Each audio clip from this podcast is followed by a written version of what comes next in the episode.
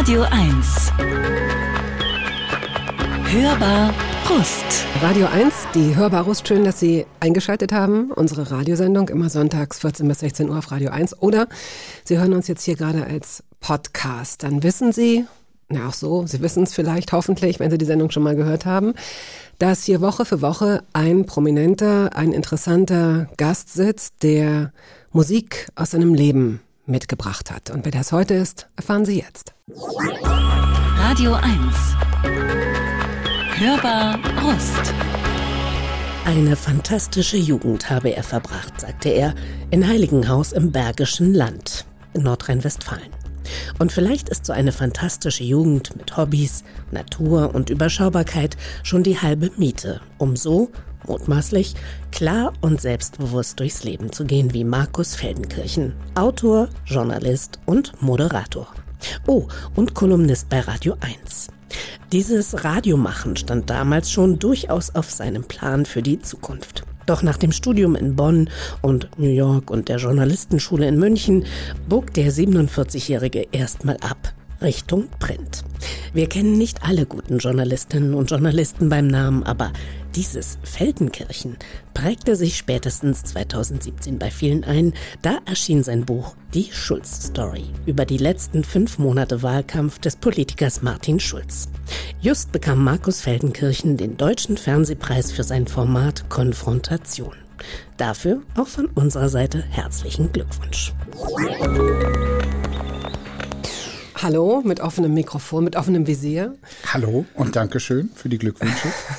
Wo steht das Teil? Ähm, in der Küche gerade. Ich, ich habe da keine festen Plätze und ich weiß gar nicht, wohin damit. Wo ich das hinstellen soll. Du hast keine festen Plätze. Für, für Preise Richtig, generell. genau. Also da ist jetzt keine Vitrine Satz, oder so. Den Satz muss man aber erst mal sagen können. Ach, ich weiß gar nicht, ich habe für diese ganzen Preise keine festen Plätze. Ja. Ich habe sie weggeräumt. Die schönste Auszeichnung, die ich allerdings noch habe, ist ähm, äh, als die Torschützenkanone ähm, in der F-Jugend. Da habe ich mal in einer Saison die meisten Tore von meiner Mannschaft geschossen und da gab es wirklich so eine ähm, so eine metallene Kanone auf einem kleinen Holzpodest. Also das ist mir die liebste Auszeichnung. Und was ist da eingraviert? Steht steht da so ähm, Torschützenkönig Saison, was weiß ich, äh, wann das war. Du? Was warst du? Da war ich so acht oder neun. Als du eben gerade sagtest, da habe ich keine festen Plätze für fühlte ich mich erinnert an ein Gespräch, und ich habe, weiß Gott, äh, nicht alle Gespräche gehört oder gesehen, äh, die du geführt hast mit äh, sehr bedeutsamen Persönlichkeiten, zumeist Politikern. Aber ich habe mich an Christian Lindner erinnert gefühlt, den du so ad hoc gefragt hast, ob er Feminist sei. Und er ähm, so sowas sagte sinngemäß wie, ich habe keine festen Kategorien. Ich möchte nicht so nach dem Motto. Er dachte, das ist wäre echt noch eine schlaue, ich kann mal genau, was hat er denn gesagt? Er, er wäre sich gegen festgefügte Rollen bei Männern und Frauen. Er habe da keine festen Kategorien. Ähm, wie würdest du die Frage denn selbst beantworten? Bist du Feminist? Ich weiß es nicht. Ich weiß auch nicht, wer sich zu Recht so nennen darf. Ich würde schon sagen, dass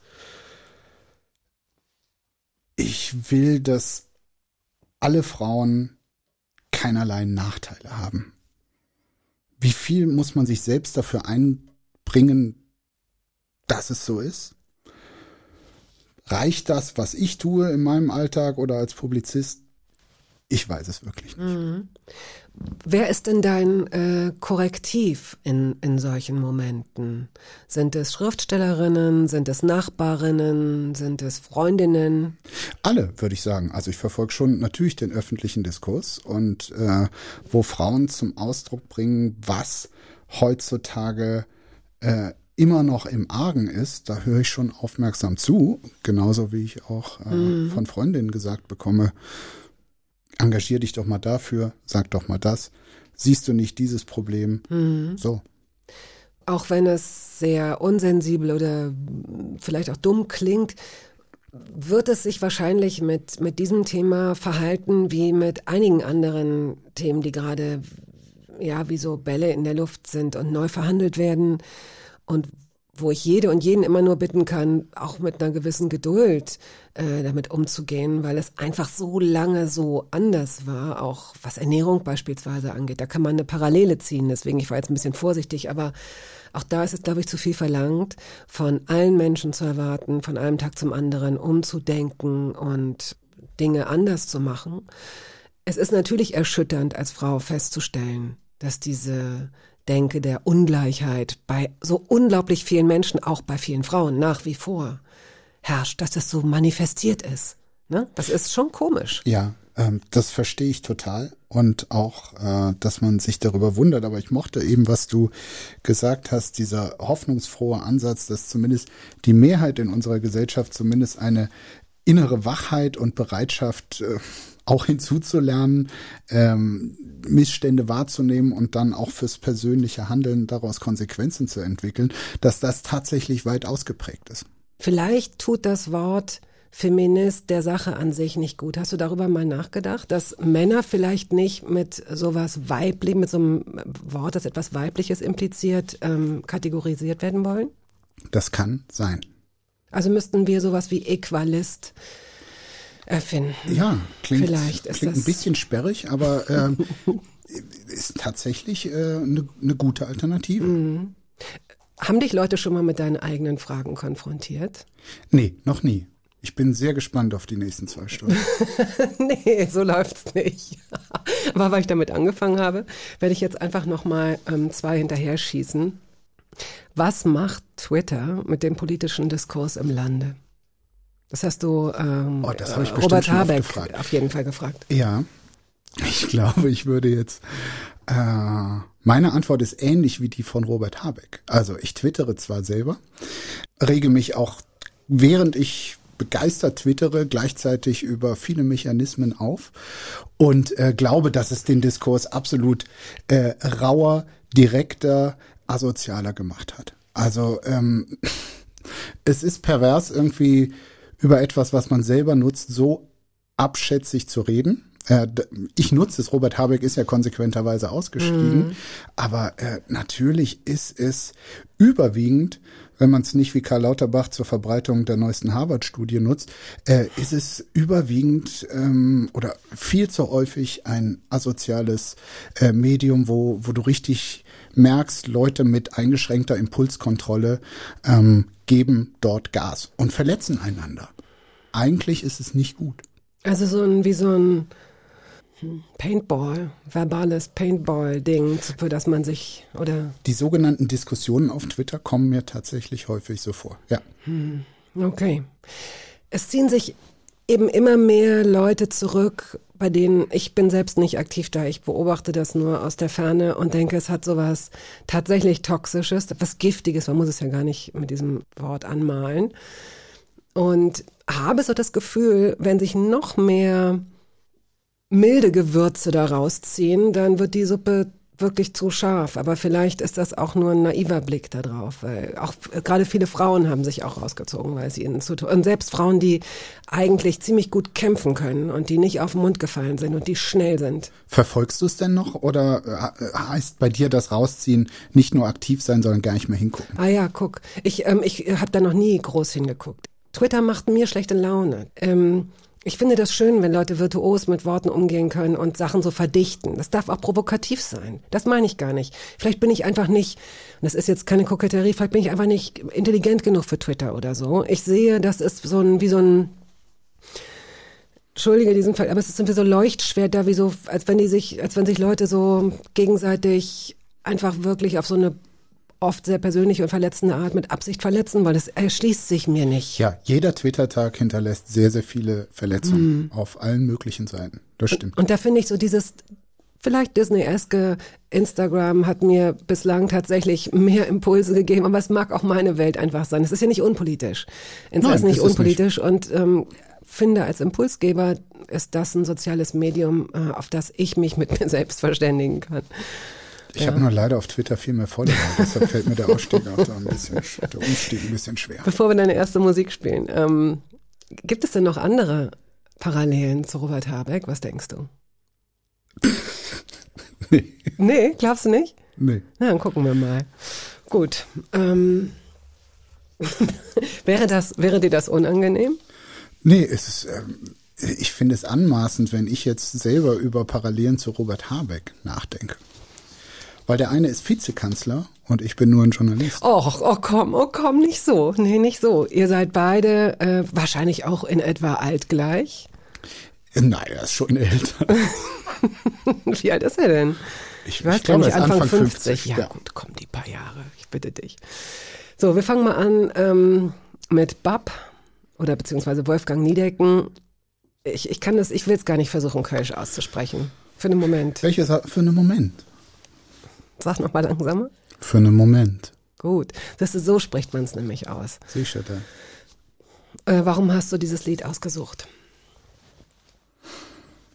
Also, äh, ich komme aus dem Rheinland. Ich finde die Sprache wahnsinnig schön. Ähm, hatte das Glück oder Privileg, Wolfgang Niedecken näher kennenzulernen, würde ihn heute auch als Freund bezeichnen. Und es ist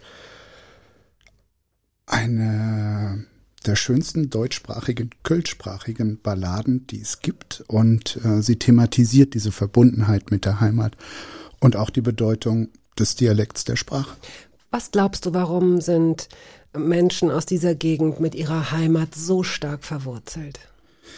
Was ja wirklich, nein, äh, ähm, du, du grinst, ich finde das schön. Es hat was, ähm, es hat so eine warme, wohltemperierte Art des äh, Lokalpatriotismus, was ganz Herzliches. Die Gegend wird jetzt objektiverweise, äh, wahrscheinlich auch zu Recht, nicht als die schönste Deutschlands beschrieben. Vielleicht war da bei meinen Vor, Vor, Vor, Vor, Vorfahren äh, früh das Ding, wir müssen es uns selber ein bisschen schöner machen, als es tatsächlich ist.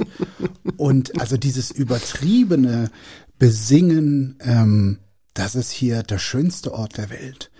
Das äh, hat ja auch was Komisches und ich könnte mir vorstellen, dass es auch daher kommt, dieses Kreisen um sich selbst. Also die Wiege der Autosuggestion. Richtig.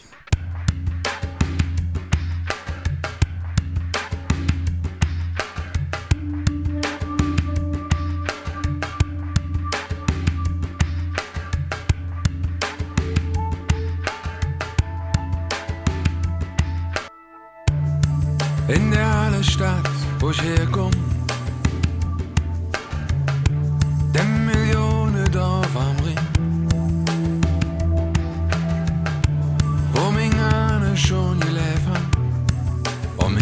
geboren sind.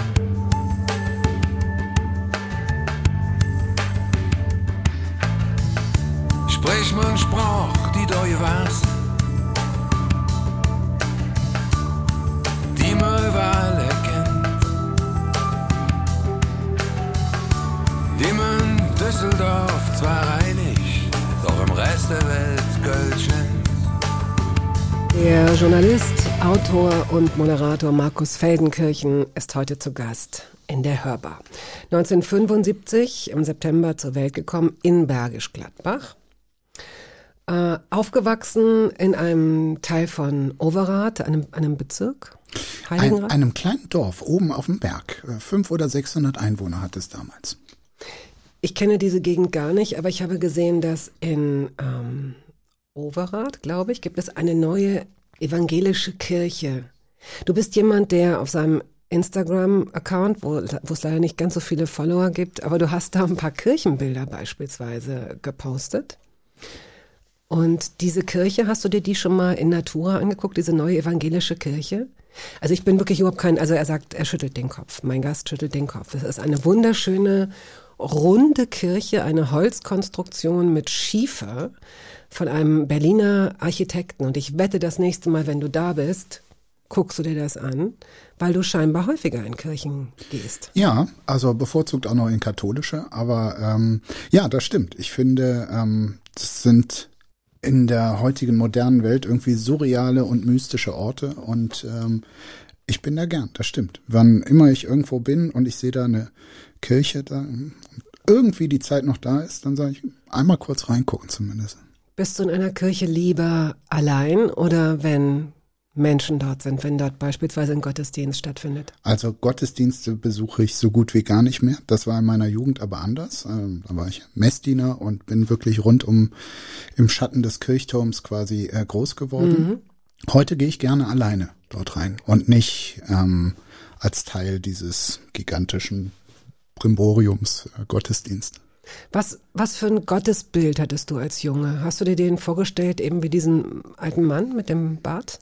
Ja, und auch so eine, das schwankte ja immer auch das, was der Priester oder die Leute drumherum äh, quasi den, den jungen Leuten vermitteln wollen. Das schwankte zum einen ähm, dass da irgendwie ein, ein gutherziges äh, Wesen ist, was es gut mit dir meint.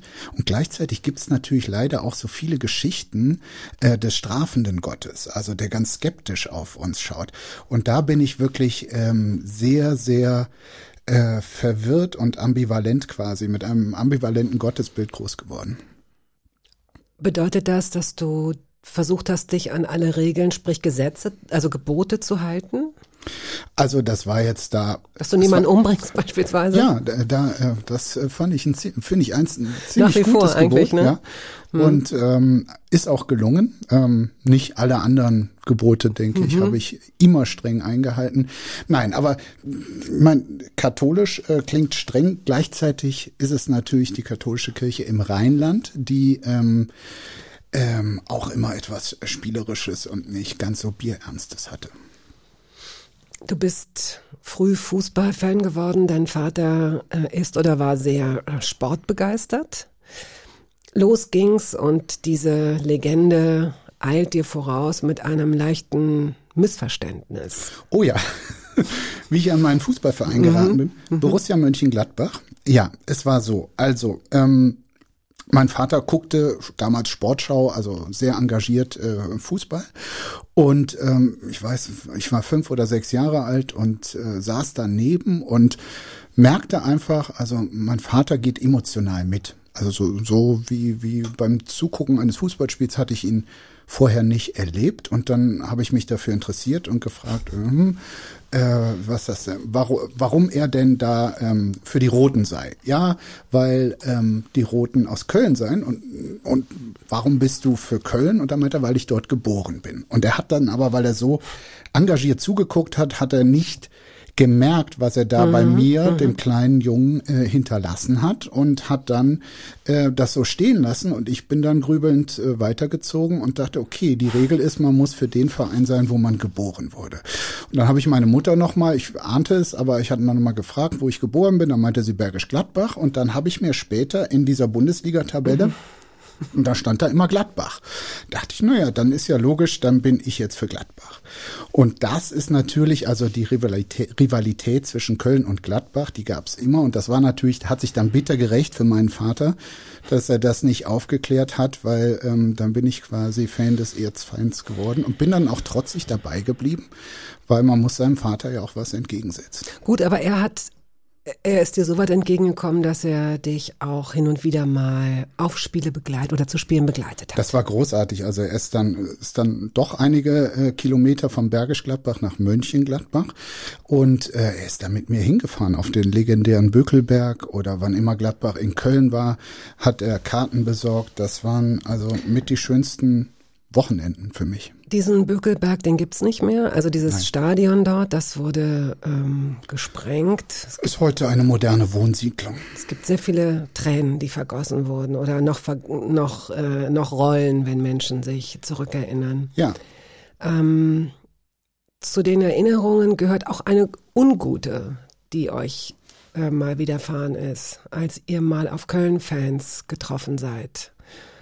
Erinnerst du dich daran? Äh, äh, ja, ähm, bei einem der Stadionbesuche, ähm, genau, ist da, glaube ich, mein Vater, damals war ähm, das Hooligantum äh, in der Bundesliga noch ausgebreiteter als heute und gerade die Kölner hatten da ihren Ruf und wir sind da in eine Gruppe geraten, die einfach wahllos Leute ähm, angepöbelt hat, auch geschlagen hat und mein Vater wurde dort auch bedroht und das war schon etwas, ähm, wie alt warst du? Ja, ich schätze mal so zehn. Ähm, und das zu sehen, wie quasi der, der Vater, der dich beschützt, der, der starke Mann, also der Mann, zu dem man dann aufschaut, ähm, dass der quasi auch hilflos ist, weil da andere sind, die mit ihrer körperlichen Dominanz äh, ihn klein machen, war ein ganz verstörender mhm. Moment für mich. Also es ist glimpflich ausgegangen, ohne, ohne Wunden und alles, aber trotzdem so atmosphärisch, äh, psychologisch war das was.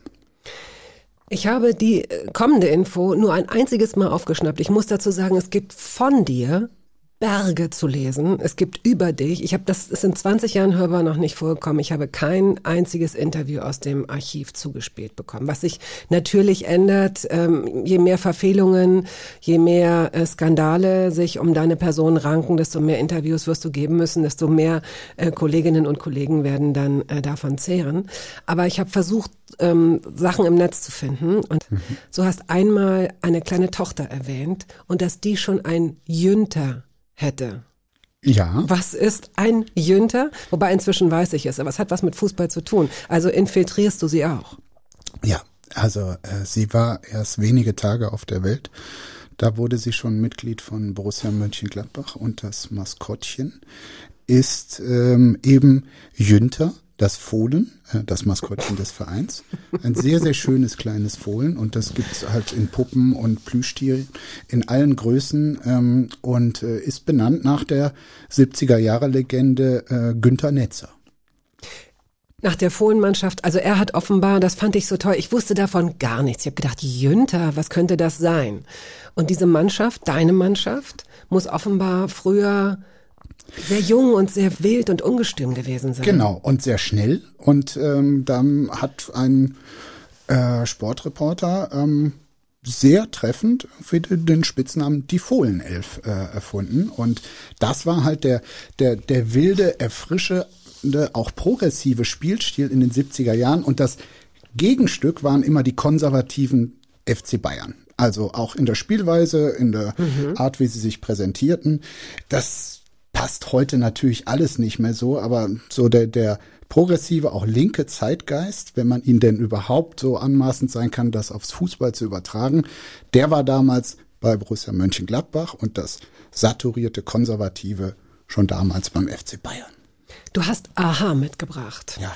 Bist du ein Typ, der ähm, Fußball Poster hatte oder hast du auch Bands als Poster in deinem Zimmer gehabt? Ich hatte ähm, maximal ein Fußballposter äh, äh, von meiner Mannschaft, aber jetzt nicht so einzelne Spieler. Ähm, ja, mehr Bands. Und Aha könnte dabei gewesen sein. Ich weiß nicht mehr genau, aber ich glaube schon. Und warum hast du diesen Song mitgebracht? Stay in these roads. Ich hätte ähm, 25 von Aha mitbringen können.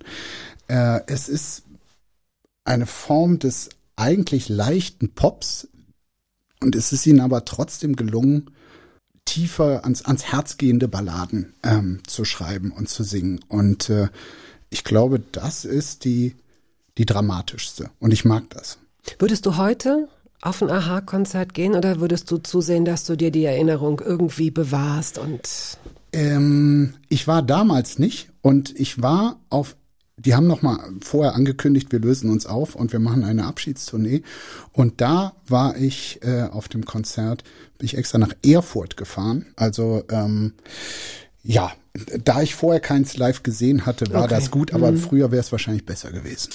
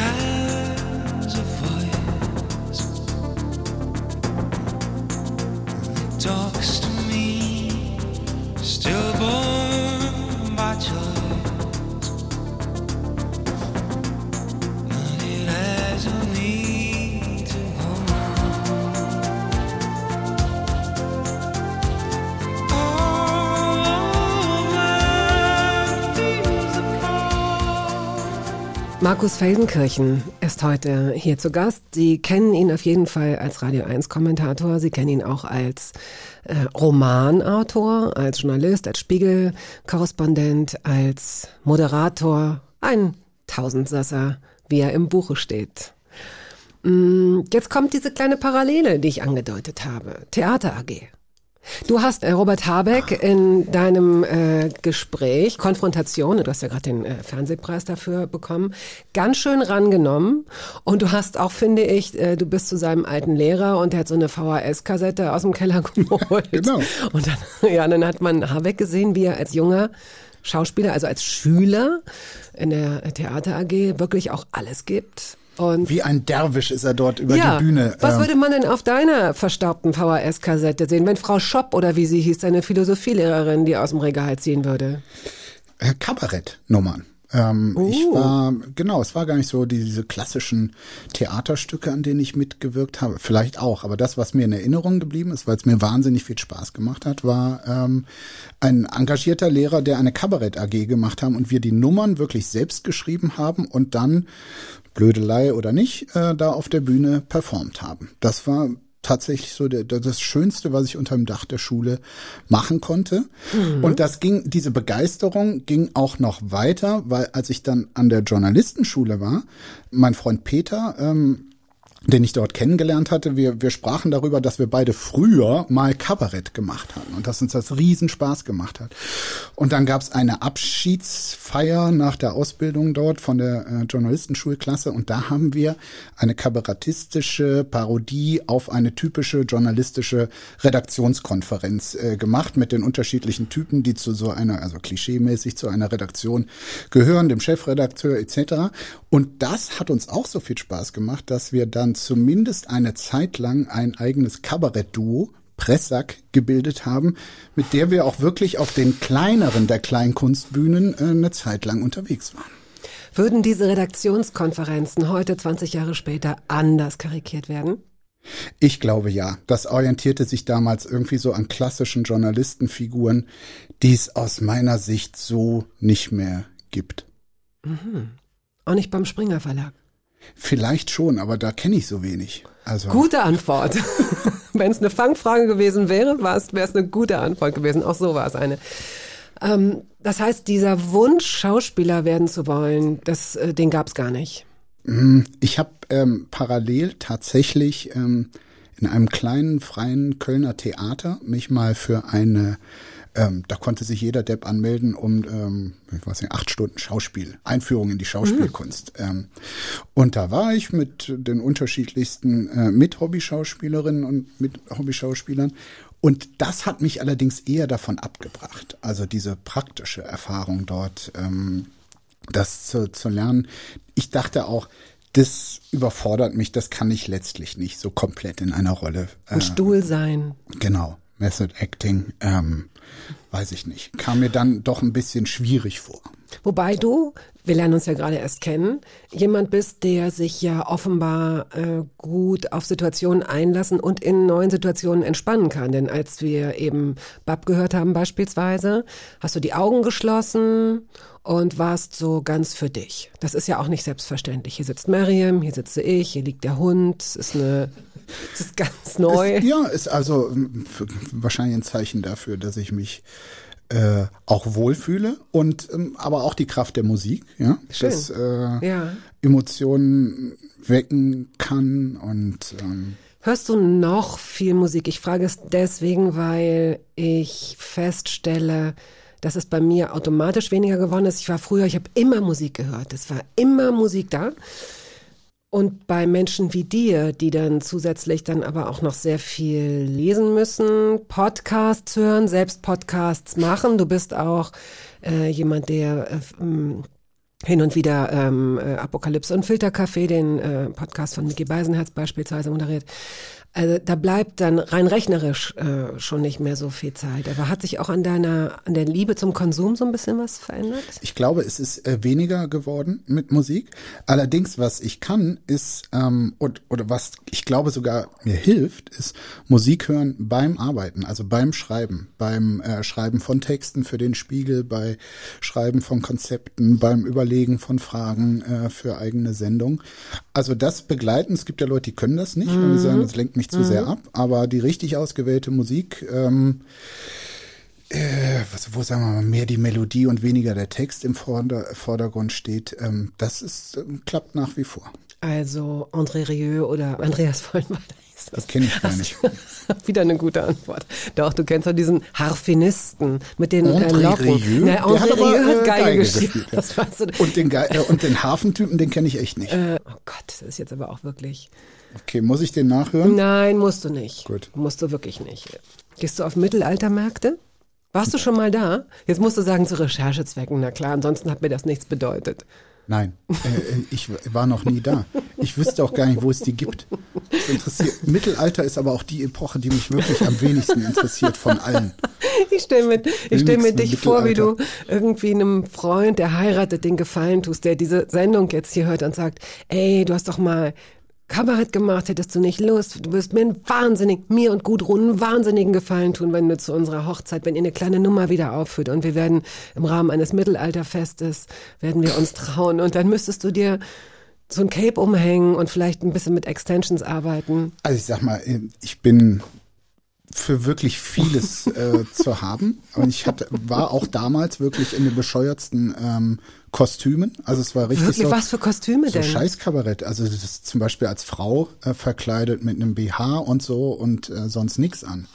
Das Äh, ist doch also aber nicht auch. so schlimm. Also wenn du jetzt sagen würdest, du wärst als Sandwich irgendwie aufgetreten. Als Sandwich nicht, aber ähm, zum Beispiel immer mit eine Nummer muss man unbedingt eine Hallebutt Cup aufhaben. Also so eine alte ähm, Haube, die ähm, in den 50er Jahren vor allem die Frauen äh, auf hatten, wenn sie ins Schwimmbad gingen, auch noch so geriffelt und Ah, so. mit so Blümchen. Ja, genau. Und das, ähm, da hatten wir eine Nummer, da hatten wir beide eine Hallebutt Cup auf und das sah richtig schön doof. Die waren auch so ausgepotzt, äh, dass man so einen richtigen Eierkopf hatte, Wie die also ausgepolstert. Ja, ein bisschen wie die Simpsons, genau. Ähm, Dr. Dre hast du mitgebracht. Still D-R-E. Why? Ah, ich weiß, das ist eine längere Geschichte. Würdest du dich darauf einlassen, dass wir es erst hören und dann erzählen? Ja. Yeah, nigga, I'm still fucking with you. Still waters run deep. Still Snoop Dogg and D.R.E. Nah, nah, nigga. Guess who's back? Still. Still doing that shit, Andre? Oh, for sure. Yeah. Check me out. It's still Dre Day, nigga. AK, nigga. Though I've lot, can't keep it home a lot. Cause when I frequent the spots that I'm known to rock, you hear the bass from the truck when I'm on the block. Ladies, they pay homage, but haters say Dre fell off. How, nigga, my last album was The Chronic. They wanna know if he still got it. They say raps changed. They wanna know how I feel about If it. you ain't up on things. Dr. Dre is the name, I'm ahead of my game. Still puffin' my leaf, still Markus Feldenkirchen ist heute hier zu Gast. Und wenn Sie glauben, der Markus Feldenkirchen, der ist doch bestimmt nie in den USA gewesen, dann kann ich nur sagen, das stimmt nicht. Und zwar mehrere Male und dann auch noch für längere Aufenthalte. Und das erste Mal, glaube ich, sogar als Austauschschüler.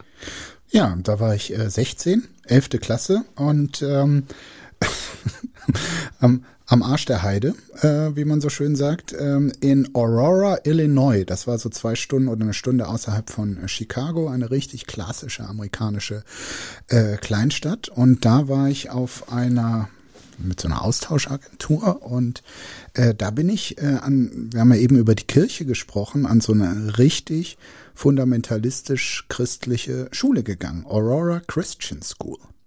Ho. Ho. Ja, die erste Stunde begann immer äh, mit Bibel, also ähm, Bibelkunde war jeden Morgen die erste Stunde und da wurden auch so richtig so brachial erzieherische Filme gezeigt, zum Beispiel die ähm, die Verfilmung der Offenbarung des Johannes, also was quasi am jüngsten, äh, am Tag des jüngsten Gerichts äh, geschieht. Und ähm, also so richtig Sachen, wo ich, wo ich ähm, dann schlechte Träume von hatte, weil ich so dachte, oh Gott, das passiert dann alles und der Satan kommt und äh, so. Das, äh, das war eine harte Schule. Das glaube ich. Und dann hast du dich in den Hip-Hop geflüchtet, in den Rap. irgendwie, also das Tolle ist, ähm, da waren natürlich ganz tolle äh, junge Menschen trotzdem, deren Eltern halt so einen kleinen Knacks hatten, weshalb sie die Kinder auf so eine Schule geschickt haben. Aber äh, die, und da hat's dann halt auch viel mehr Spaß gemacht, über die Stränge zu schlagen oder das zu tun, was an dieser Schule nicht erwartet wurde. Und da war natürlich Gangster-Rap sehr gefragt oder äh, abends äh, Bier zu holen oder ähm, verboten ist, zwischen Männern und Frauen zu machen in dem Alter. Das war, war dort alles nicht so gern gesehen.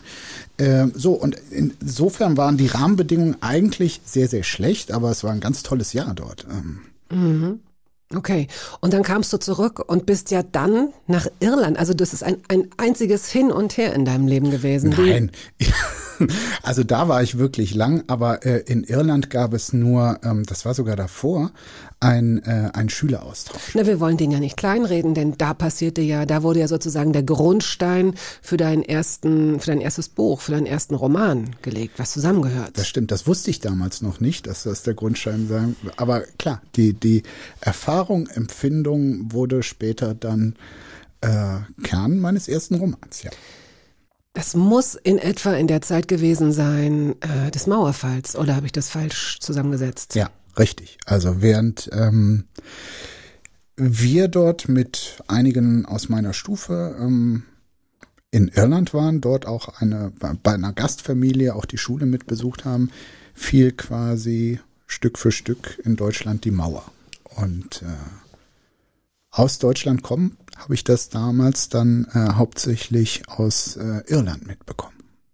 Hat das in irgendeiner Weise Einfluss auf dein Leben gehabt? Habt ihr Verwandte gehabt in, äh, in der DDR? Also das heißt, das hast du als Nachricht mitgenommen, ohne dass das was groß in dir ausgelöst es, es hat, hat oder? mich mhm. überhaupt nicht berührt. Ich muss äh, auch das auch zugeben. Das war massivste westliche Ignoranz. Ähm, wir hatten nicht mal einen entfernten ähm, Verwandten im Osten. Insofern und lebten ja da, das war ja eher näher zur niederländischen Grenze als mhm. zur deutsch-deutschen Grenze. Also jeder äh, Spanier, Amerikaner oder Niederländer war mir damals äh, näher als unsere Brüder und Schwestern im Osten. ähm, mhm. So und das, das habe ich dort aber auch quasi so thematisiert. Also in, in welcher deutsch-deutschen Ignoranz man aufwachsen äh, kann. Das war so und ähm, habe mir quasi die Ostkompetenz versucht, über ähm, Jahre später zu erarbeiten durch viele Reisen. Hattest du das Gefühl, dass ich das vorwurfsvoll gesagt oder gefragt habe? Nee, ich werf mir das selber vor. Also wie man quasi so desinteressiert. Ähm, später bin ich ja durchaus ein, ein politisch und mhm. geschichtlich interessierter Mensch geworden, aber ich gebe zu, das hat mich damals, also äh, da war ich mhm. emotional nicht nah dran.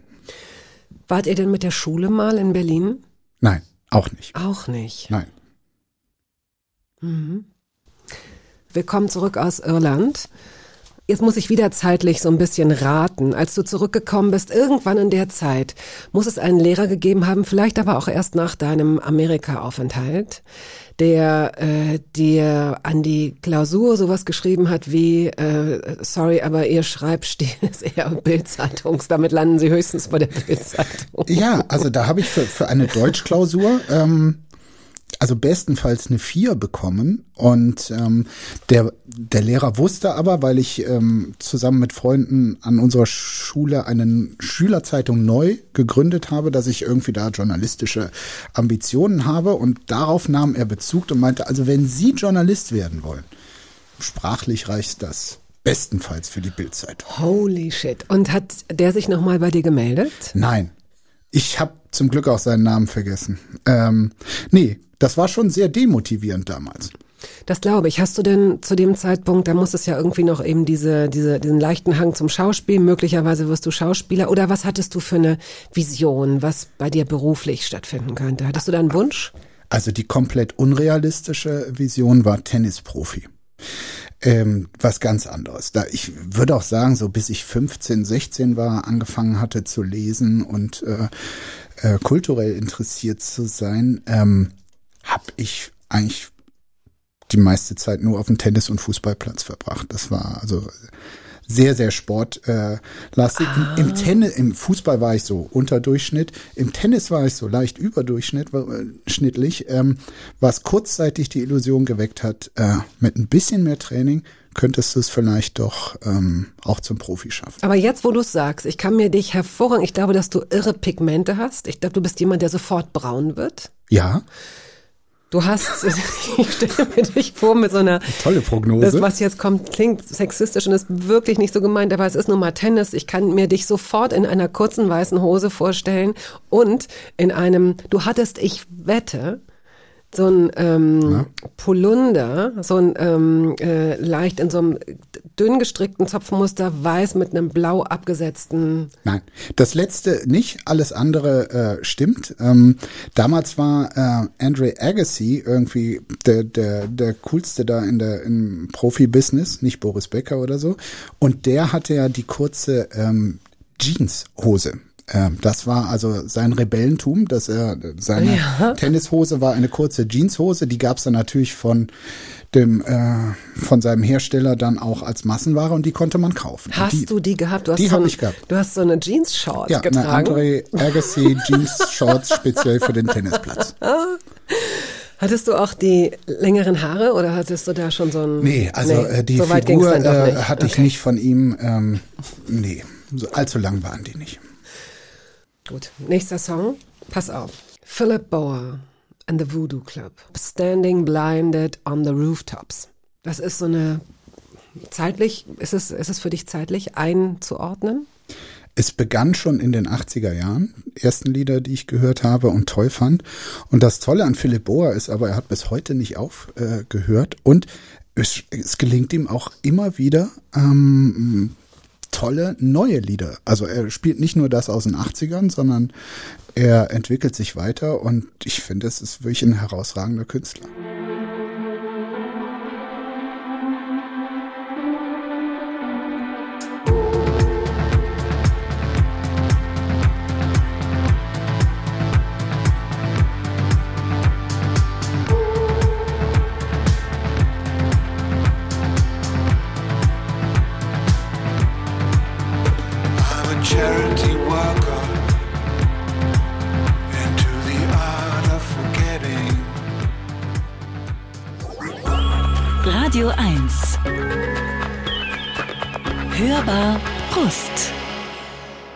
Jan Delay, Stefanie Heinzmann, Ina Müller, Jan Plewka, Dietmar Wischmeier, El Hotzo, Annette Humpe, Mine, Luisa Dellert, Jochen Distelmeier, Jan-Georg Schütte, Judith Holofernes und viele andere waren hier schon zu Gast in der Hörbar Rust. Sie können sich diese Gespräche und viele, viele, viele mehr in der ARD Audiothek anhören, auf vielen Podcast-Plattformen, auf YouTube. Heute zu Gast ist der Journalist, Moderator und Autor Markus Feldenkirchen. Der Schülerzeitungserfahrung hattest du, ähm, irgendwann angefangen hat bei der Bergischen Landeszeitung als freier Mitarbeiter wahrscheinlich zu arbeiten. Wie alt warst du da? Ähm, elfte oder zwölfte Klasse. Ähm, muss allerdings ähm, meine allererste journalistische Erfahrung außerhalb der Schülerzeitung war. Ich habe dann äh, diesen Deutschlehrer sehr ernst genommen. Äh, ein Praktikum bei der Bildzeitung, Lokalredaktion Köln. Und ähm, ich habe ihn tatsächlich noch zu Hause. Mein erster veröffentlichter Artikel war der große Kölner Freibäder- und Seentest. Im äh, Badeseentest. Ähm, Den du im- selbst durchgeführt hast? Richtig, ich bin dann, äh, habe mir irgendwie acht äh, Stationen, äh, Freibäder und Badeseen äh, genommen, bin dorthin, dann haben wir so Kriterien gemacht, so Quatschkriterien, so Flirtfaktor und wo gibt's das beste Essen und die beste Wasserqualität. Und das Schöne war, es gab dann irgend so ein, ein Baggerloch, irgendwie, das war klarer Testsieger in meinem Bild, äh, Freibäder und Seentest. Und das wurde allerdings kurze Zeit später vom Ordnungsamt stillgelegt, weil die Wasserqualität katastrophal war. Also das, um das nur noch mal, ich meine nicht, dass sich da, glaube ich, bis heute irgendwas verändert hat, aber die Kriterien, nach denen solche, ähm, äh, so- solche Sachen stattfinden, sind rein subjektiv. Absolut. Da war so ein Schlachtross. Dann so, komm hier, ich war dann der kleine Praktikant, komm mal her, Jung, äh, machen wir mal hier, machen wir ein paar Kriterien und dann machst, vergibst du da Punkte. So, und dann hat er sich so ein paar ausgedacht und dann ging ich mit dieser Liste dann an diese Orte und dachte, hm, ja, okay, dann geben Ja. wir hier mal drei Punkte oder mal vier und so. Und ähm, ja, das, das war mein erster großer Artikel. Und dann wundert man sich, warum Journalistinnen, Journalisten, Politikerinnen und Politiker als unglaubwürdig gelten. Absolut. Also ähm, das äh, Da ist die nächste Parallele zwischen Habeck und dir. Ich weiß gar nicht, was da. Die Glaubwürdigkeit, der Glaubwürdigkeitsfaktor eurer Jobs. du suchst aber heute. Sehr gut. Okay, mach eine Liste, ist so. schauen wir, komm, was wir am das Ende ist da nicht haben. unberechtigt. Also komm, was ich, was habe ich jetzt bis jetzt habe ich hier nur zwei Sachen aufgeführt. Äh, die erste Ja. habe ich vergessen. Ähm, das zweite ist Theater. Das dritte ist jetzt und das kannst du, glaube ich, nicht leugnen, sonst wäre deine Laudatio anders ausgefallen. Dass schon äh, Politiker, da können wir gleich mal drüber sprechen, äh, unter einem Glaubwürdigkeitsverlust äh, und auch einer Respektlosigkeit äh, leiden, sich selbst gegenseitig gegenüber, aber auch, äh, was ihnen so entgegengebracht wird. Und das ist bei Journalistinnen und Journalisten oft nicht anders. Das ist ganz furchtbar. Ich würde jetzt nur zu meiner Ehrenrettung sagen, seit diesem ersten Artikel, dem Kölner äh, Freibäder- und Badeseentest, ging es dann doch qualitätsmäßig langsam bergauf. Gut, das wollen wir mal überprüfen, ja? Konfro Konfrontation Rost. Mal sehen, wie es weitergeht. Äh, ob es nun in der Bild war oder in der ähm, Bergischen Landeszeitung, Landeszeitung. Erinnerst du dich daran, dass es schon ein warmes, schönes, stolzes Gefühl war, den eigenen Namen in der Zeitung zu sehen? Absolut. Also. Wie lange hielt das an, dieser, dieser Stolz oder dieses, dieses Gefühl? Also beim ersten Mal nur oder? Nee, also be- beim ersten Mal war es natürlich am, am, ähm, größten. am größten, war neu. Und dann war es so, das ist aber bis heute so, dann, dann gibt's irgendwie die Projekte, die Artikel, die Recherchen, die ich gemacht habe, die, die totale Routine sind. Das bedeutet, das ist dann halt so die Arbeit, die man macht. Und dann gibt's trotzdem immer wieder neue Projekte. Also damals bin ich wirklich äh, zwei Jahre lang am Wochenende immer zum Teil mit dem ersten eigenen Auto äh, sechs Termine an einem Tag. Das war dann eine Preisverleihung hier, ein Sommerturnier dort, äh, die berühmte Kaninchenzüchterausstellung. Auf fast allen Terminen war äh, Wolfgang Bosbach als der damals zuständige Der ja. Bundestagsabgeordnete. Ja. Also ähm, und da gab es also Montage, wo so sechs, sieben kleine Artikel von mir waren, jeweils mit Foto. Fotograf äh, fuhr dann meistens auch noch darum und auf fast jedem Bild war Wolfgang Bosbach. Aber es ist ein super Typ, oder? Absolut. Also äh, Ja. sehr unterhaltsam. Sehr unterhaltsam. Und du im Golf 1 durch die Landschaft kurschiert. Nee, nee, Golf 2. Oh, Golf 2. Ja. Bist du jemand, der sein Auto sauber hält? Ich habe es äh, lange abgeschafft, ähm, deshalb. Wie war das ich nicht. früher? Wenn man zu dir eingestiegen ist, musste man da erst so Snickers-Papier und so leere äh, McDonalds-Dinger zur ja, Seite schieben? eher ja. Ja. Okay. Also da, auch dieses äh, da am Auto rumfummeln oder ähm, MWO, sage ich nur. was ist das? Mietwerkstatt in Overath. Du kennst die, du hast sie mal empfohlen. Du hast gesagt, pass auf, du hast gesagt, super ausgestattet, mega Fachwissen. Tja, kannst du mal sehen. Nein, habe ich nicht. Nein? Ich kenne die überhaupt nicht. Nein. Gut. Okay, MBO. Auch er diese distanziert Kirche aus sich Overath öffentlich. kenn ich auch nicht. Nein, aber die ist ja auch recht neu. Die ist tatsächlich erst 2021 festge Ja. äh, fertiggestellt worden und die hatten große Probleme mit Corona. Im Übrigen, wie oft bist du in deiner alten Heimat? Nicht so oft. Nee, gar nicht mehr. Okay. Also ähm, ja, das Alles ist klar. Mhm. Haken hinter. Gut, ich würde sagen, nächste Musik. Die Pokes hast du mitgebracht. Rainy Night in Soho. Warum? lange Version oder kurze Version? Mittel. Okay, die mittellange Version geht so. Ähm, durch diesen Schüleraustausch habe ich mich einfach in Irland verliebt. Es ist bis heute mein Lieblingsland und die Pokes sind die Band, die die beste irische Musik aller Zeiten produziert hat. Ich liebe sie, ich habe sie äh, auf der ganzen Welt zu Konzerten begleitet und äh, in diesem Lied, was wir jetzt gleich hören, ist die wunderschöne Zeile You're the measure of my dreams. Und Liebe kann man, glaube ich, kaum schöner ausdrücken. Und deshalb habe ich das mitgebracht. Man muss dazu sagen, dass du dich nicht nur in Irland verliebt hast, sondern du hast dich auch in Irland verliebt. Das stimmt. Na, vielleicht hören wir da gleich noch ein bisschen was drüber.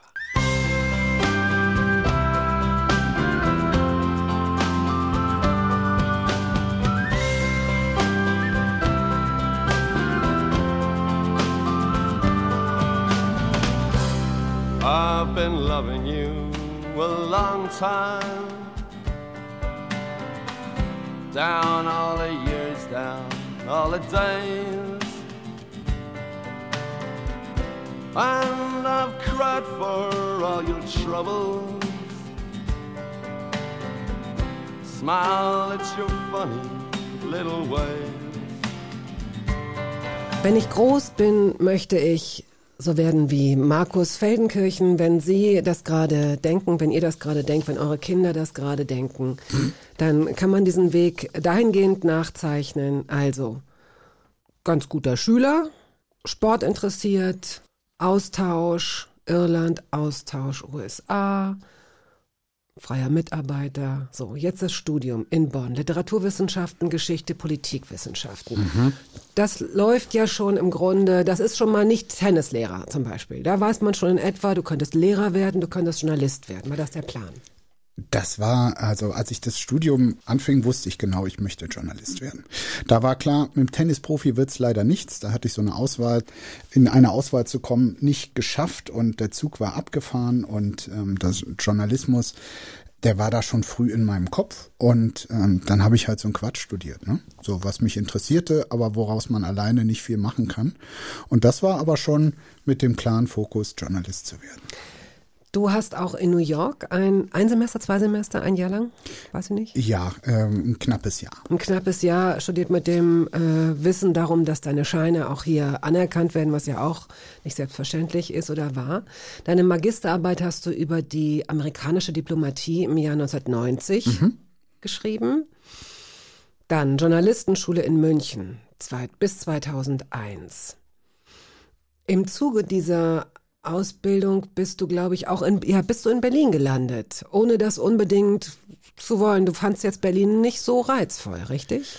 Ach, ich hatte tatsächlich überhaupt kein Bild von äh, Berlin. Ich bin, glaube ich, das erste Mal ähm, spät im Studium mit, mit äh, einem Geschichtskurs äh, sind wir da mal nach Strausberg, das war sogar östlich von Berlin, und da haben wir einmal einen Tagesausflug nach Berlin reingemacht und äh, das war meine erste Berlin-Begegnung sehr, sehr spät. Also es war nicht mein großer Sehnsuchtsort, das stimmt. Ich hatte aber auch nichts gegen Berlin. So, und ähm, für den ersten festen Job bin ich dann nach Berlin gegangen zum Berliner Tagesspiegel.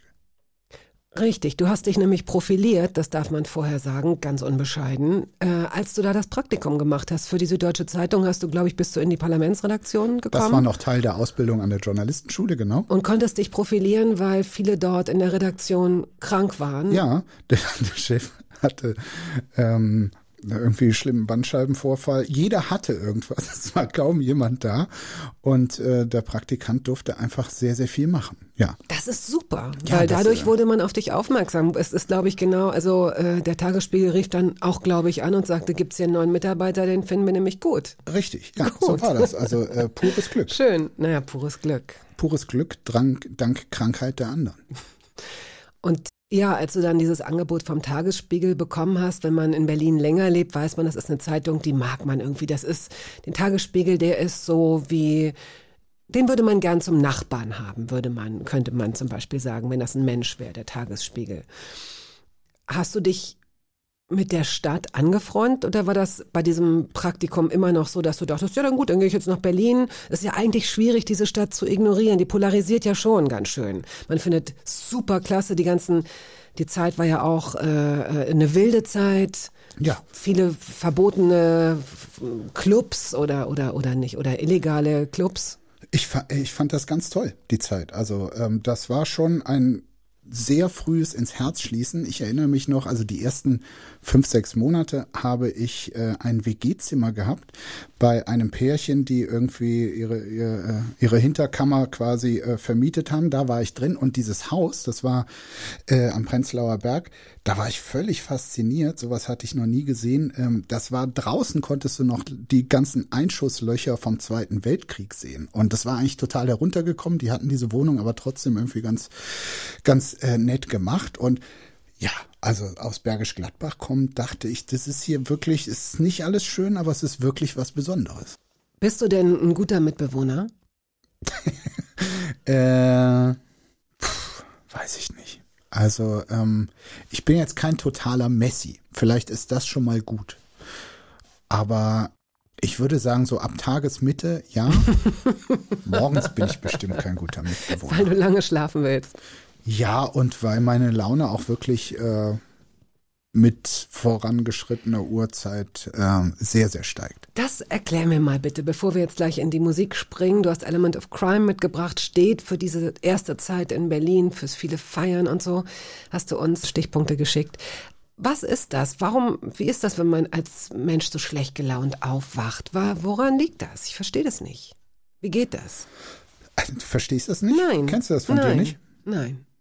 Also das ist der Biorhythmus. Das ist, ich glaube, je länger der Motor an ist, desto äh, besser läuft er. Aber wieso läuft er am Anfang gar nicht? Das verstehe ich nicht. Du bist ja wie so ein Diesel, wie so ein Diesel, der so lange braucht, bis er warm wird. Du, ich lasse mich gerne auch von dir als Diesel beschimpfen, aber ähm, ja, es ist vermutlich genauso. Aber das ist nachgewiesen, dass es Leute gibt, die einfach schwerer morgens Ja. in die Gänge kommen ja, ja, als andere. Und ähm, ja, das war, glaube ich, bei mir schon immer so. Na gut. Dann wollen wir jetzt in die Musik flüchten. Element of Crime. Seit der Himmel. Jeden Morgen deine Augenfarbe trägt. Das weißt du gar nicht, weil dann schläfst du noch. Gut.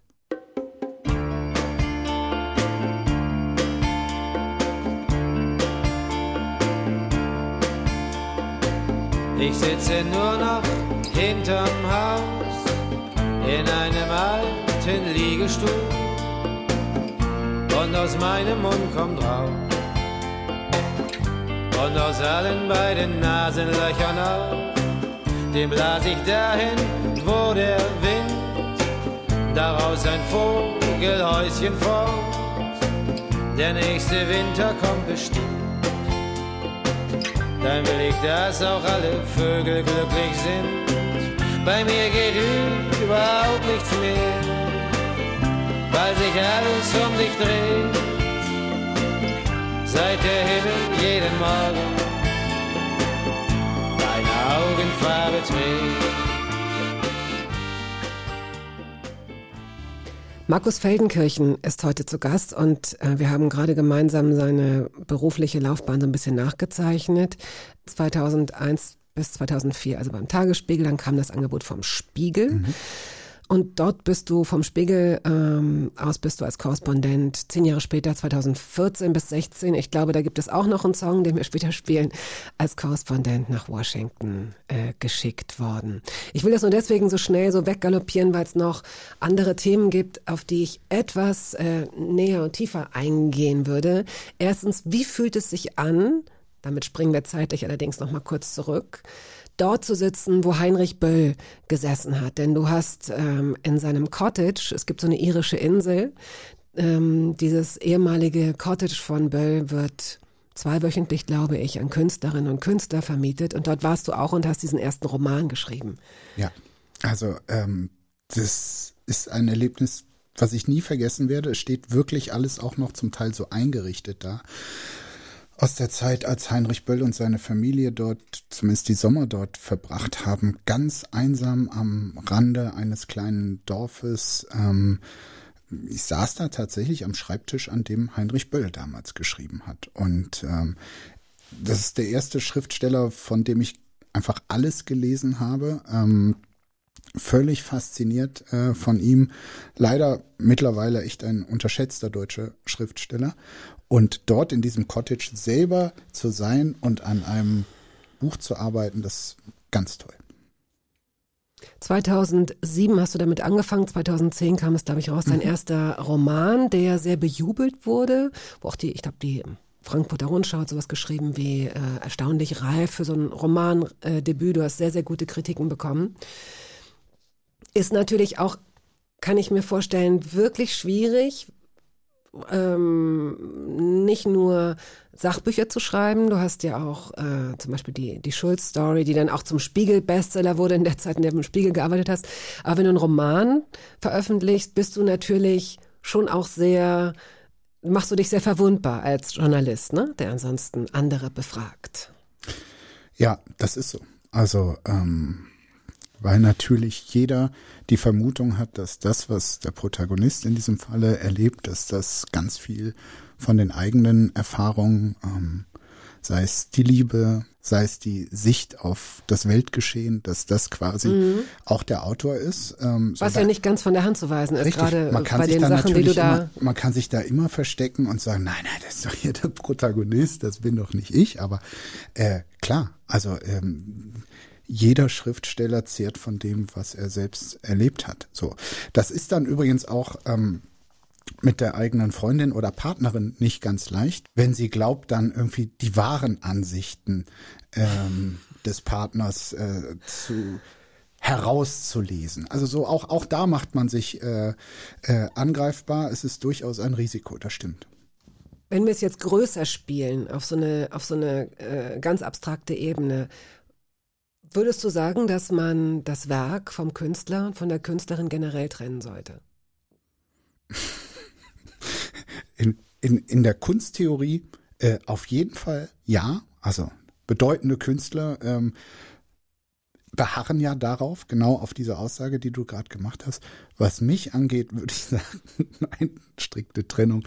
Also nach außen hin gerne, aber ich weiß ja, dass da ganz viel von mir, von meinen Erfahrungen und auch von meinen Sichtweisen drinsteckt. Ich meine es groß gespielt. Also ich wollte es jetzt gar nicht auf dich ab, äh, äh, zu- zuspielen oder ich wollte es gar nicht auf dich beziehen, sondern äh, deine persönliche Meinung dazu haben, wie, wie, das, wie man das handhaben sollte, wie das die Gesellschaft, wie das die Konsumenten, die Rezipienten handhaben sollten. Ja, also wenn ich gute Romane lese, dann erfreue ich mich ja an dem und ich stelle mir dann meistens, wenn es nicht zufällig mein Nachbar oder meine Lebensgefährtin ist, die das geschrieben hat, stelle ich mir ja nicht die Frage, was ist da jetzt Nein, ich meine Wagner zum Beispiel. Wagner? Ja, Musik. Äh, Nehmen wir mal oder nehmen wir nehmen wir Schriftsteller, die möglicherweise retrospektiv, wo man jetzt sagen würde, okay, nach heutigen Kriterien ist das äh, schlecht hinnehmbar, aber der Roman war einfach so gut. Okay, und die Musik ist äh, pompös, ähm, etwas Besonderes, zumindest in der damaligen Zeit gewesen, hat auch die Jahrhunderte überdauert und deshalb ist mir egal, dass er eigentlich Antisemit äh, war. Sowas. Fällt mir sehr, sehr schwer, aber ähm, Michael Jackson. Andererseits, wenn man die Musik mögen würde, ohne das zu wissen, ist das natürlich ein, ein Wert an sich. Ja.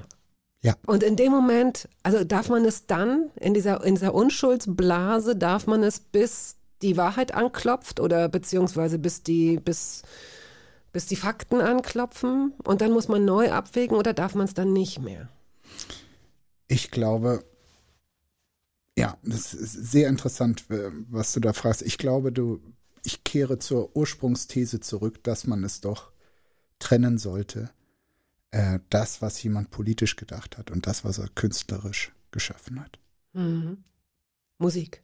Wie sehr wir leuchten von Gloria ist, äh, das hast du uns als Stichwort geschickt, zeitlich verbunden mit Martin Schulz, der Ja. eine Zeit lang für die SPD ins Rennen ging um die Kanzlerkandidatur. Du hast ihn fünf Monate begleitet. Das Buch ist aber erst nach der Wahl veröffentlicht worden. Das war das Agreement. Musstest du dich darauf einlassen oder musste er sich darauf einlassen? Das war mein Vorschlag direkt. Und ähm, insofern habe ich mich darauf eingelassen. Es machte für mich aber auch total Sinn. Also ich wusste, dass dann ein Politiker eher bereit ist, äh, größtmögliche Transparenz äh, zuzulassen im Wahlkampf, wenn er weiß, das, was da rauskommt, vielleicht ist es ein vernichtender Text, der äh, beeinflusst nicht mehr meine Chancen gewählt zu werden. Aber vielleicht wäre es auch genau der Katapult gewesen, der gefehlt hat.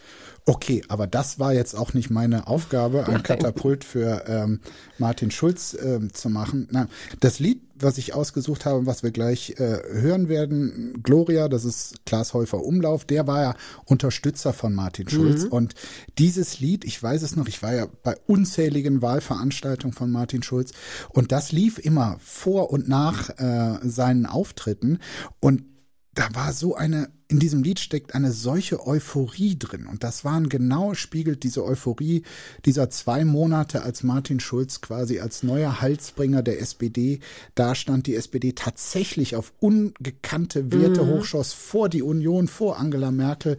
Und ja, dieses, dieses Lied äh, fasst quasi diese Euphorie des Augenblicks, der dann auch relativ schnell wieder verging, ziemlich gut ein. Du hast gesagt über Martin Schulz, er wurde unter Wert verkauft. Total. Das war wirklich meine äh, Beobachtung. Ich glaube, das ist auch so die Quintessenz dieser Beobachtung, wie ich sie auch aufgeschrieben habe. Das, was da am Anfang war, dass Leute gesagt haben, hier ist einer, der ist nicht durchgestylter Kandidat, äh, der ist ziemlich authentisch. Der spricht eine Sprache, die wir so lange nicht mehr gehört haben. Der hat ein äh, einfaches äh, Brillenkassengestell.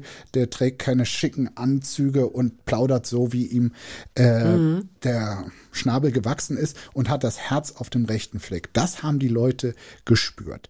Und alles, was quasi von diesem ersten Eindruck, der aus meiner Sicht echt war, dann passiert ist bis zum Wahltag, das ist eine Zusammenreihung aus Falschberatung, aus vielen Pannen, auch aus unglücklichen Umständen, dass da drei Landtagswahlen auf der Strecke verloren wurden, wo er überall quasi nicht zur Wahl stand. Also ähm, ja, ich glaube, mit den 20,5 Prozent oder so, die er da am Ende hatte, ist er als Person absolut unter Wert verkauft.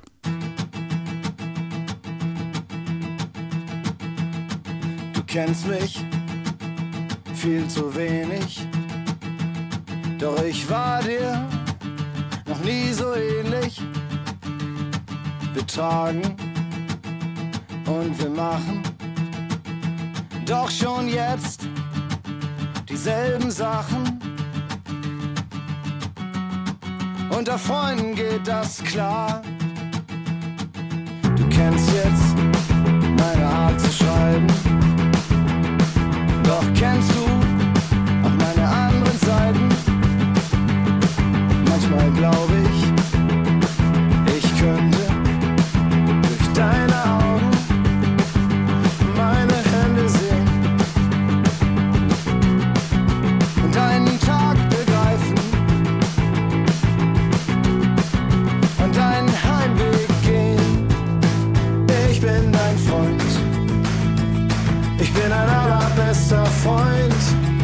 Was muss noch passieren, damit irgendwer bezeugt, wie sehr wir leuchten, wenn wir laufen auf unserem Kiez, auf unseren Straßen?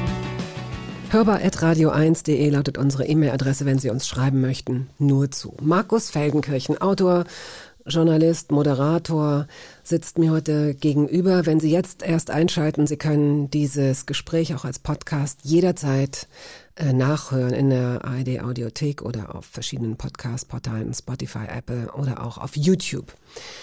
Der Fernsehpreis ist sozusagen noch warm. Er hat sogar keinen richtigen Platz gefunden. Du hast eine kurze Dankesrede gehalten und in dieser Dankesrede hast du auch darüber gesprochen. Hm, Kannst du es noch zitieren mit den Politikern und dem Respekt? So in etwa. Also, dass ähm, dieses Format, für das wir ausgezeichnet haben, schon auch das Anliegen hat, äh, nicht nur zu unterhalten, sondern ein Politiker mh, in seiner Ganzheit zu zeigen. Also auch als Mensch, auch in seiner Prägung und auch unter den Zwängen und Nöten, unter denen er operieren muss. Um damit finde ich, in der Sache soll man dann alles hart äh, kritisieren können, aber um ein gewisses Grundverständnis dafür herzustellen, warum jemand so handelt, wie er handelt, weil ansonsten oder weil es äh, einfach sehr, sehr viele Leute gibt, die die Politiker mittlerweile wie den letzten Abschaum behandeln. Und wenn das so weitergeht, müssen wir uns auch nicht wundern, äh, wenn irgendwann Leute diesen Job nicht mehr machen wollen. Ich gebe dir äh, da recht, ohne dass ich jetzt eine Institution bin, aber subjektiv nehme ich das genauso wahr. Es gibt auch andere Jobs, bei denen das, bei denen da auch früher, als ich Kind war, Jugendliche, gab es eine andere Art von Respekt. Vielleicht zu viel. Vielleicht wurden diese Autoritäten Lehrer, Polizisten beispielsweise auch sehr, sehr hoch gehängt. Politiker waren sowieso unangreifbar. Jetzt nicht erst, aber sicherlich auch durch die sozialen Medien ist es natürlich so, dass sich jeder bemüßigt fühlt, äh, sein Urteil abzugeben, was eigentlich ein grunddemokratischer Gedanke ist, äh, was aber irgendwie uns als Gesellschaft um die Ohren fliegt. Denn nach wie vor ist es dann plötzlich wird so die Politiker, die Gesellschaft, als würde man selbst nichts damit zu tun haben.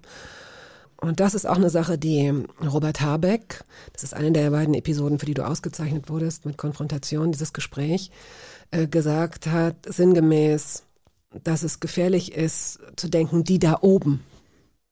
Nicht? Dass also Politiker, und das kann er ja gut, welche inhaltlichen Fehler ihm auch äh, widerfahren sein mögen, aber ähm, was er kann, wie kein zweiter und was uns alle irgendwie so positiv überrascht hat, ist dieses, wie so ein wachgeküsst werden, dass Politiker auf eine Art plötzlich kommunizieren können, auch mit einer Ehrlichkeit, selbst wenn sie Fehler machen dabei, mit einer Ehrlichkeit, die neu ist und die nichts mit diesem diplomatischen Geschwurbel zu tun hat, an das wir uns schon so gewöhnt haben. Ja, zumindest ist es so gemacht, dass es neu wirkt, aber äh, ich glaube, es ist tatsächlich sein äh, Anliegen auch offen mit eigenen Zweifeln umzugehen mhm. und die nicht quasi, also wir haben ja so dieses, äh, es wurde über Jahrzehnte quasi gelernt und genährt. So der, der Politiker darf keine Schwächen haben. Der muss immer zu 100 Prozent wissen, wo es lang geht. Ansonsten ist er als Führungsfigur nicht geeignet. Und ich glaube, dass das schon, ähm, sag mal, in einer, in einer reifen Gesellschaft äh, sollte eigentlich der Regierte wissen, dass die Regierenden keine Übermenschen sind. Und ähm, das Bewusstsein dafür, ich glaube, dass das äh, hat er relativ geschickt gemacht oder, oder, oder es ist gut, dass er seine Zweifel hin und wieder auch zeigt. Wobei wir das, wie gesagt, ich glaube, es wird ihm oder es fliegt ihm ja auch um die Ohren, äh, weil Sobald man Selbstkritik nicht, so nicht, gewohnt ist in der Politik. Ne? Ja. Es wird, äh, äh, da ist ja auch für mich als Beobachterin aus der Ferne ein äh, jemand, der sich jetzt nicht so sehr mit Politik beschäftigt wie du, aber das ist für mich ein, ein Widerspruch, ein Paradoxon. Einerseits wollen wir diese wahnsinnig integeren Politiker, andererseits sollen sie uns ja auch widerspiegeln. Uns, uns als, als Menschen, die äh, Fehler machen, die stolpern, die ihre Meinung im besten Fall auch ändern, weil das bessere Argument um die Ecke kommt, mhm. was wir Politikern oder Politikerinnen aber sehr häufig übernehmen. Wir wollen Authentizität, aber erklär mir, warum dann in dieser Zeit so viele gerade Staatslenker, das muss ich gar nicht gendern, an der Macht sind, die ganz offen, ganz offen ihre, äh, ihre Lügen und ihre Tricks äh, anwenden und damit durchkommen und erfolgreich sind. Wie kann das sein? Jetzt redest du aber wirklich über andere Länder, ne? Ich rede über andere Länder, aber ich rede über eine Tendenz. Ich rede ja auch darüber, dass es ja äh, diesen, diesen Anti-Habeck, dass Merz sich ja zum Beispiel als so ein Anti-Habeck positioniert, finde ich, der genau dieses Testosteron und dieses Wir wissen, wo es lang geht und so weiter eher so demonstriert. Also ich erlebe es, um auch mal was Positives über unseren öffentlichen Diskurs zu sagen, ich erlebe uns da tatsächlich als noch demokratischer, äh, reifer, vielleicht auch aufgeklärter als Gesellschaft, weil wir eben es nicht zugelassen haben, dass ruchlose, auch äh, kriminelle äh, Populisten, meistens von rechts kommend, bei uns in irgend, bisher zumindest, in irgendeine relevante mhm. Entscheidungssituation gekommen ist. Also ich glaube, das sagt bei aller äh, Hang zur Ge Selbstgeißelung auch ein bisschen was über uns aus. Und trotzdem diese Diskrepanz, äh, auf die du abzielst, die ist da einerseits den Politiker, der Transparenz zulässt, ähm, der auch offen mit eigenen Fehlern umgeht, äh, dadurch authentisch ist. Es gibt den Wunsch danach, deshalb war dieses, diese äh, Geschichte über Martin Schulz, glaube ich, auch so exemplarisch. Er hat das zusammen mit mir quasi zugelassen, ihn auch in Momenten größtmöglicher Verzweiflung und nicht mehr weiter wissen und am liebsten hinschmeißen wollen zu erleben.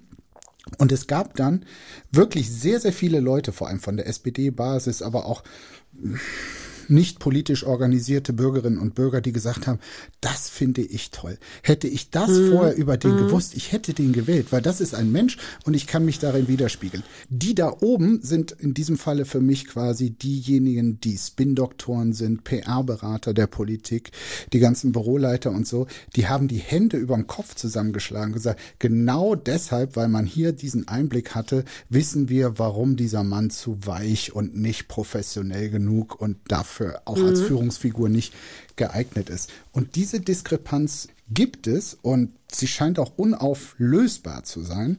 Aber dieses geschulte Denken, es muss alles unter Kontrolle sein, ein Politiker darf sich keine Blöße geben, alles muss perfekt sein. Das ist gelernt, das kriegen wir nicht mehr raus. Ich finde es falsch.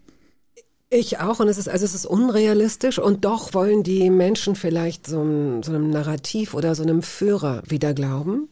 Äh, nehmen wir Trump als sehr sehr plakatives, aber auch sehr aktuelles Beispiel.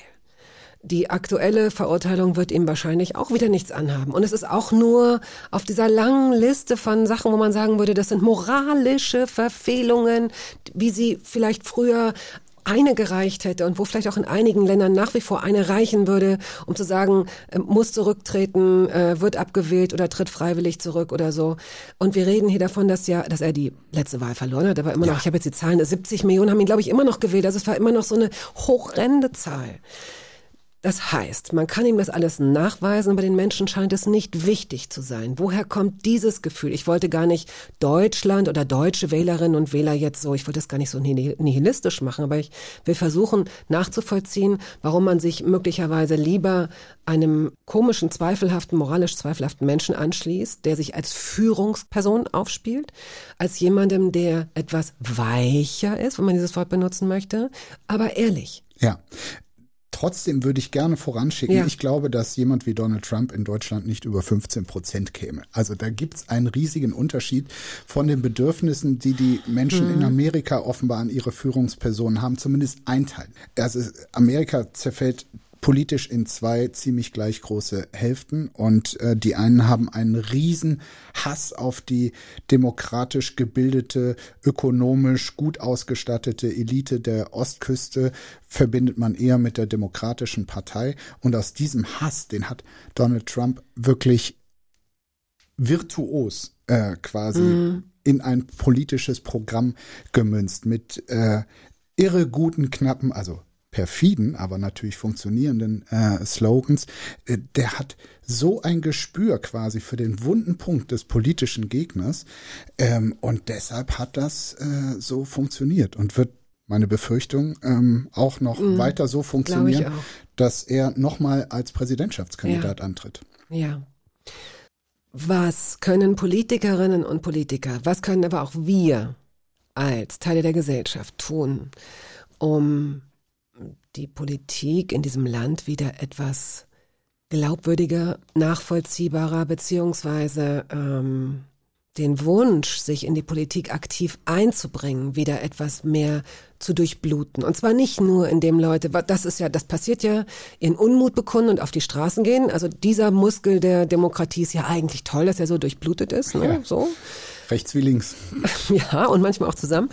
Genau. Ähm, aber das ist ja noch nicht, das ist ja noch nichts, was da in dem, doch, oder vielleicht entsteht da ja auch was draus, keine Ahnung. Also, wie glaubst du, könnte man diesen politischen Diskurs in diesem Land nachvollziehbar machen, mh, mm, sympathisch machen? Ich weiß jetzt nicht, mir fehlt jetzt gerade das Wort. Weißt du, worauf ich hinaus will? Ja, also ich glaube, dass viele ein gutes Gespür dafür haben, wo es einfach unterschiedliche Ansätze gibt und unterschiedliche Denkrichtungen, die dann auch gegeneinander stehen, wo man sich politisch auch streitet. So. Das ja, ist ja gut. Das ist ja auch ideal. Also das Ideal der Demokratie ist, da gibt es möglichst verschiedene Ansätze, wie ein Problem gelöst ist und dann ist da der Wettstreit. Es muss nicht immer am Ende Einigkeit bestehen, aber es wurde zumindest ernsthaft um Argumente gerungen und jeder steht, wenn er was durchsetzen kann, auch unter einer Begründungspflicht. Dort aber, wo es so offenkundig wird, dass es hier nur um kurzfristige, ganz billige parteipolitische Vorteile geht, also dem, dem Konkurrenten in der Talkshow oder im Bundestag oder per Pressemitteilung einfach mal so einen mitgeben, ähm, das turnt sehr viele ab und ist, glaube ich, auch jeder Politiker, der das macht, ist schlecht beraten, weil es wird durchschaut und er wird, das Ansehen sinkt. Also da, wo die Bürger das Gefühl haben, dem geht es um seine Partei oder um sein persönliches Fortkommen und nicht um die Sache, das ist ähm, ganz, ganz verheerend. Und ich glaube, dass wir eine gewisse Tendenz in die Richtung hatten. Und da ist dann vielleicht aber auch eine kleine Chance in der Krise, in der multiplen Krise, in der wir gerade leben, dass es manchen Politikern, äh, habe ich zumindest den Eindruck, das ist vielleicht jetzt irgendwie hoffnungsfrohes Denken, aber manchen Politikern dann auch auffällt, okay, also die Lage ist so ernst, ähm, es ist mir einfach zu peinlich, jetzt die klassischen Mechanismen der Vergangenheit im politischen Wettstreit hier anzuwenden. Dein Wort in Gottes Ohr. Gottes Ohr, das kann ich ja tatsächlich in diesem Fall sagen, ja. Äh, gut, dann Ausstiegsfrage. Könntest du dir vorstellen, in die Politik zu gehen? Das ist eine sehr gute Frage. Ich habe, glaube ich, in irgendwie dem jugendlichen Überschwang, als es um Abi-Zeitung oder so ging, glaube ich tatsächlich äh, das Ziel Bundeskanzler mal benannt.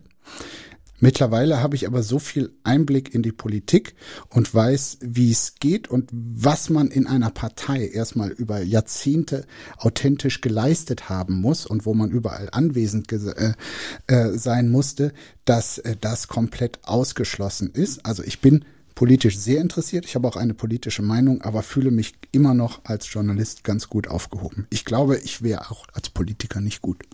Weil du?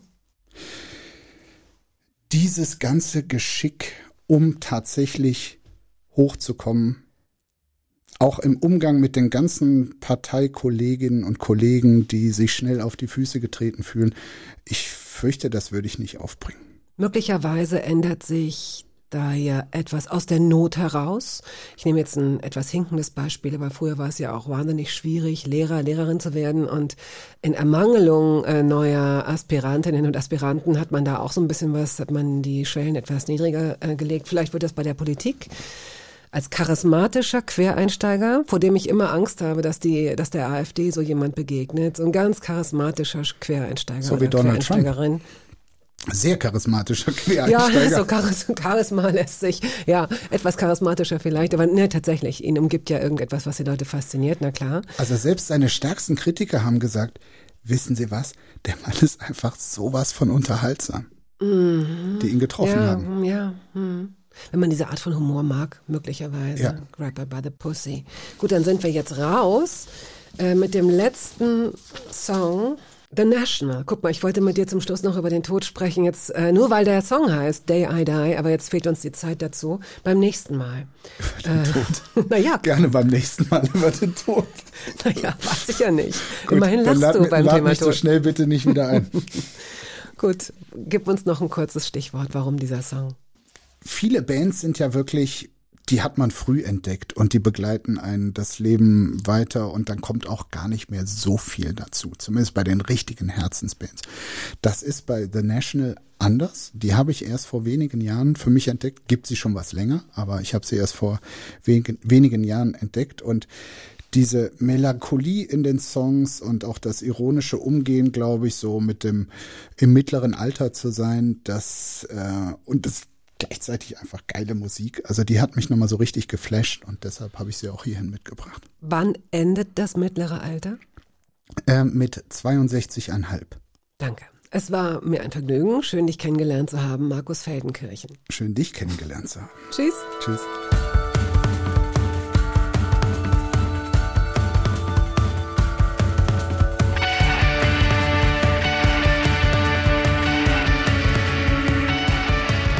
Das war der Podcast der Radiosendung Hörbar Rust. Wir hoffen, dass es Ihnen gefallen hat. Wenn Sie möchten, Sie können ihn abonnieren.